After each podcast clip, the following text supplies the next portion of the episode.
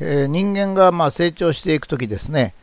えー、赤ちゃんの時代は実にニコニコしていましてですね。もちろん泣き泣き叫ぶこともあるんですけども、まあ、大体はニコニコしておりまして上機嫌ですし。何ででも興味を持ちますしね。とても可愛いもんですね。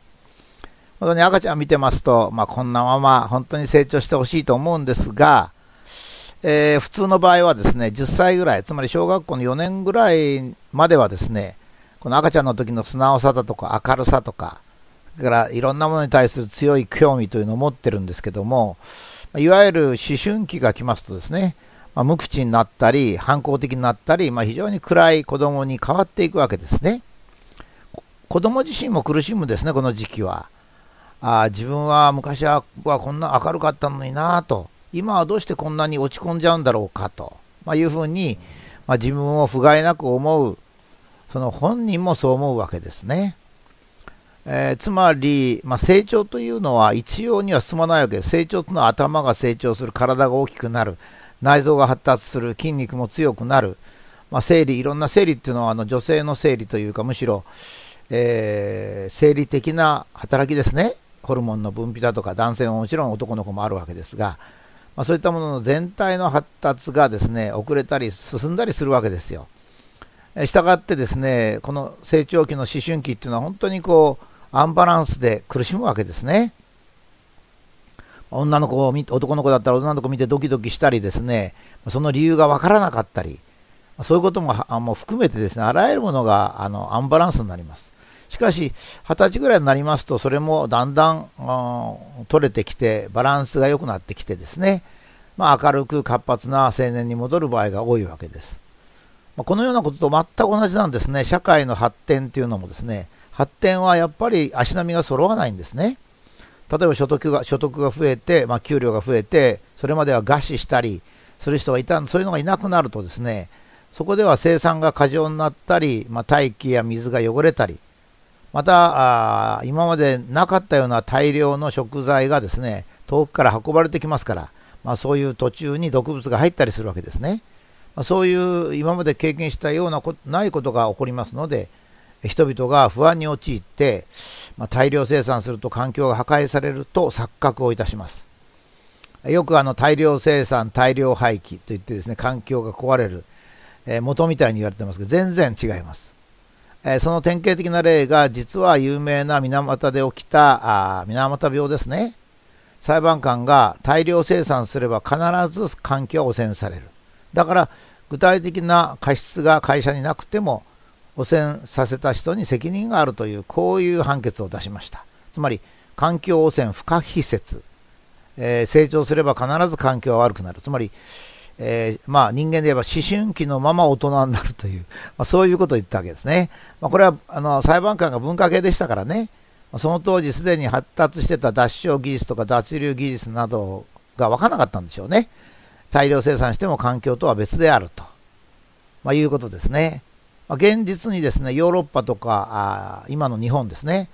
これは例えば水俣病の時代とか四日市喘息だとかロンドンスモッグっていう時代、つまりちょうどその先進国が思春期に入っていた時代に比べると、今の方がずっと大量生産なんですよ。生産量は非常に多いわけですね。えー、それにもかかわらず環境は素晴らしいわけです。日本とかヨーロッパの環境っていうのは発展途上国でまだ生産が弱いアフリカとかそういうところに対しても環境はいいんですね。つまり二十歳の青年が輝いているようなものなわけです。しかしそれで終われば今の日本はですね暖かいここでシリーズでいう暖かい人生を送れるんですけども不安になるわけです。どうしてかっていうとですね利権のために創造された環境破壊が出現するからなんですよ。これがね、出てくる時期っていうのはよくわかるんですけどね、1990年にバブルが崩壊しますね。1990年にバブルが崩壊するとかどういうことかって言いますと、一応、思春期が終わったわけですね。それが1990年ですね。そしてバブルが崩壊すると何が出てきたかっていうと、リサイクル、石油の枯渇、地球の温暖化、異常気象っていうのが出てくるんですね。これはもう非常に理屈通りなんですね。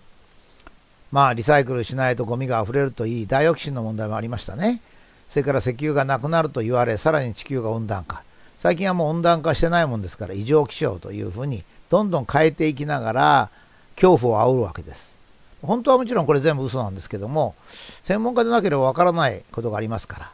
それで脅して、まあ、税金や利権を、まあ、取ろうとするわけですねで実際にはもうこういった1990年から今25年経つんですがそのくらい経ちますとですねこの全てが嘘であるということがもう半分ぐらいは分かってるんですけどもしかし人間というのは一回脅されてですね洗脳されますと、まあ、なかなかその脅しから抜けることができないんですね。それでその気持ちが心の中に残りますからなんとなく不安を感じたり、まあ、意味のない分別とか CO2 削減というのをやって毎日の生活が少し暗いわけですね。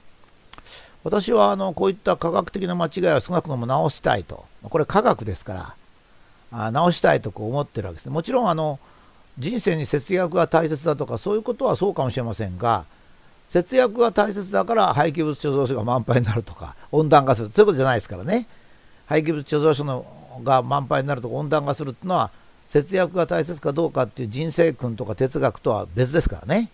でそれ活動してきたんですけどもいやーもう私ね本当にこう人間の頭に一度インプットされた間違った考えがなかなか簡単な事実があっても目の前に簡単な事実があってもそれを認めようとしないんですね人間は。でも随分がっかりしてきたわけですね。例えば、えー、1990年頃リサイクルしないと8年で廃棄物貯蔵所が満杯になると言われてたわけですね。僕その頃自分で計算してみたらどんなにあの、ま、遅く早くても満杯なの150年後ぐらいだなと思ってたんですけども世の中はそう言ってました。それで急いでリサイクルやりますね、まあ、25年それから経ちましたけどももちろん廃棄物貯蔵所は全く問題がありません。今から50年前ですね。あと30年で石油がなくなる。と大騒ぎをしましてね、えー、私の母なんかも、まあ、あのあのトイレットペーパーを買いあさったりしたわけですが何のこともないわけですね。10年前にはあと40年で石油がなくなると言い換えました。それもしらっと言い換えるんですよ。もうないはずなのにね。それからさらにもっと矛盾したこと言ってるわけですね。石油は40年分しかないと言って脅しながら、100年石油を炊き続けると温暖化するという説明をするんですね。だからそれはもちろん その炊く石油がないのになんで温暖化するのってなるんですけども、こういう奇妙な説明も、まあ、そのまま通ってるわけですね。もちろん石油は枯渇しませんから別に石油を節約する必要もありません。それから温暖化もしませんから別にエアコンを節約したり節電する必要もありません。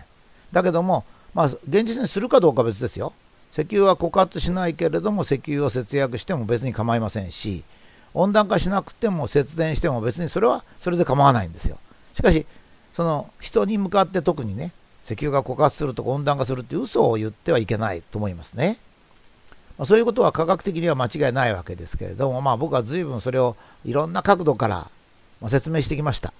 まあ、石油については、まあ、二酸化炭素で、え、温度が上がると。しかし私たちは稲稲に二酸化炭素を代わりに食べてもらってそれで米粒炭素にしてその炭素で生きてるわけですから我々人間というのは稲と人間とで一つの生物なんですね食料は何かっつったら二酸化炭素温暖化の原因と言われる二酸化炭素ですね。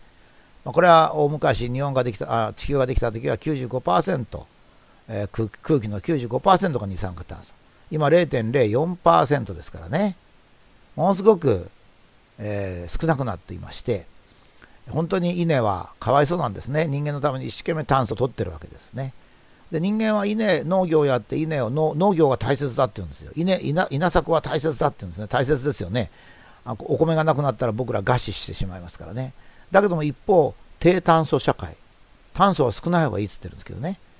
稲こそが炭素製造装置なんですね。CO2 から炭素を作ってるわけです。ですからもう全然その場その場で、まあ、民主党的っていうかですね、えー、本当に民主党的で、えー、これを言ったら都合があったらこれ言う。と、まあ、中国的中国的っていうんですかね。自分が得になる方を言うというですね。もちろん温暖化はもちろんそうでえー、今0.04%が100年で0.05%になるっつってるんですけど、まあ、恐竜のいる時代なんか1%近いですからね。そんな0.01%上がったぐらいで4度も上がるんだったら恐竜は全部丸焼けになってるんですけどね。そんな恐竜はいないと。だからこれほど科学的にはっきりしてることでも脅しには使えるんですよ。私はねこう今までのこういったものの経験から言って一回脅された人がなかなか正気に戻るのに時間かかるなと思ってるわけですね、まあ、北朝鮮どころじゃないですよ、えー、えっと国家統制は北朝鮮どころじゃない。もっと強い日本の方が。報道も日本の方が規制が多い。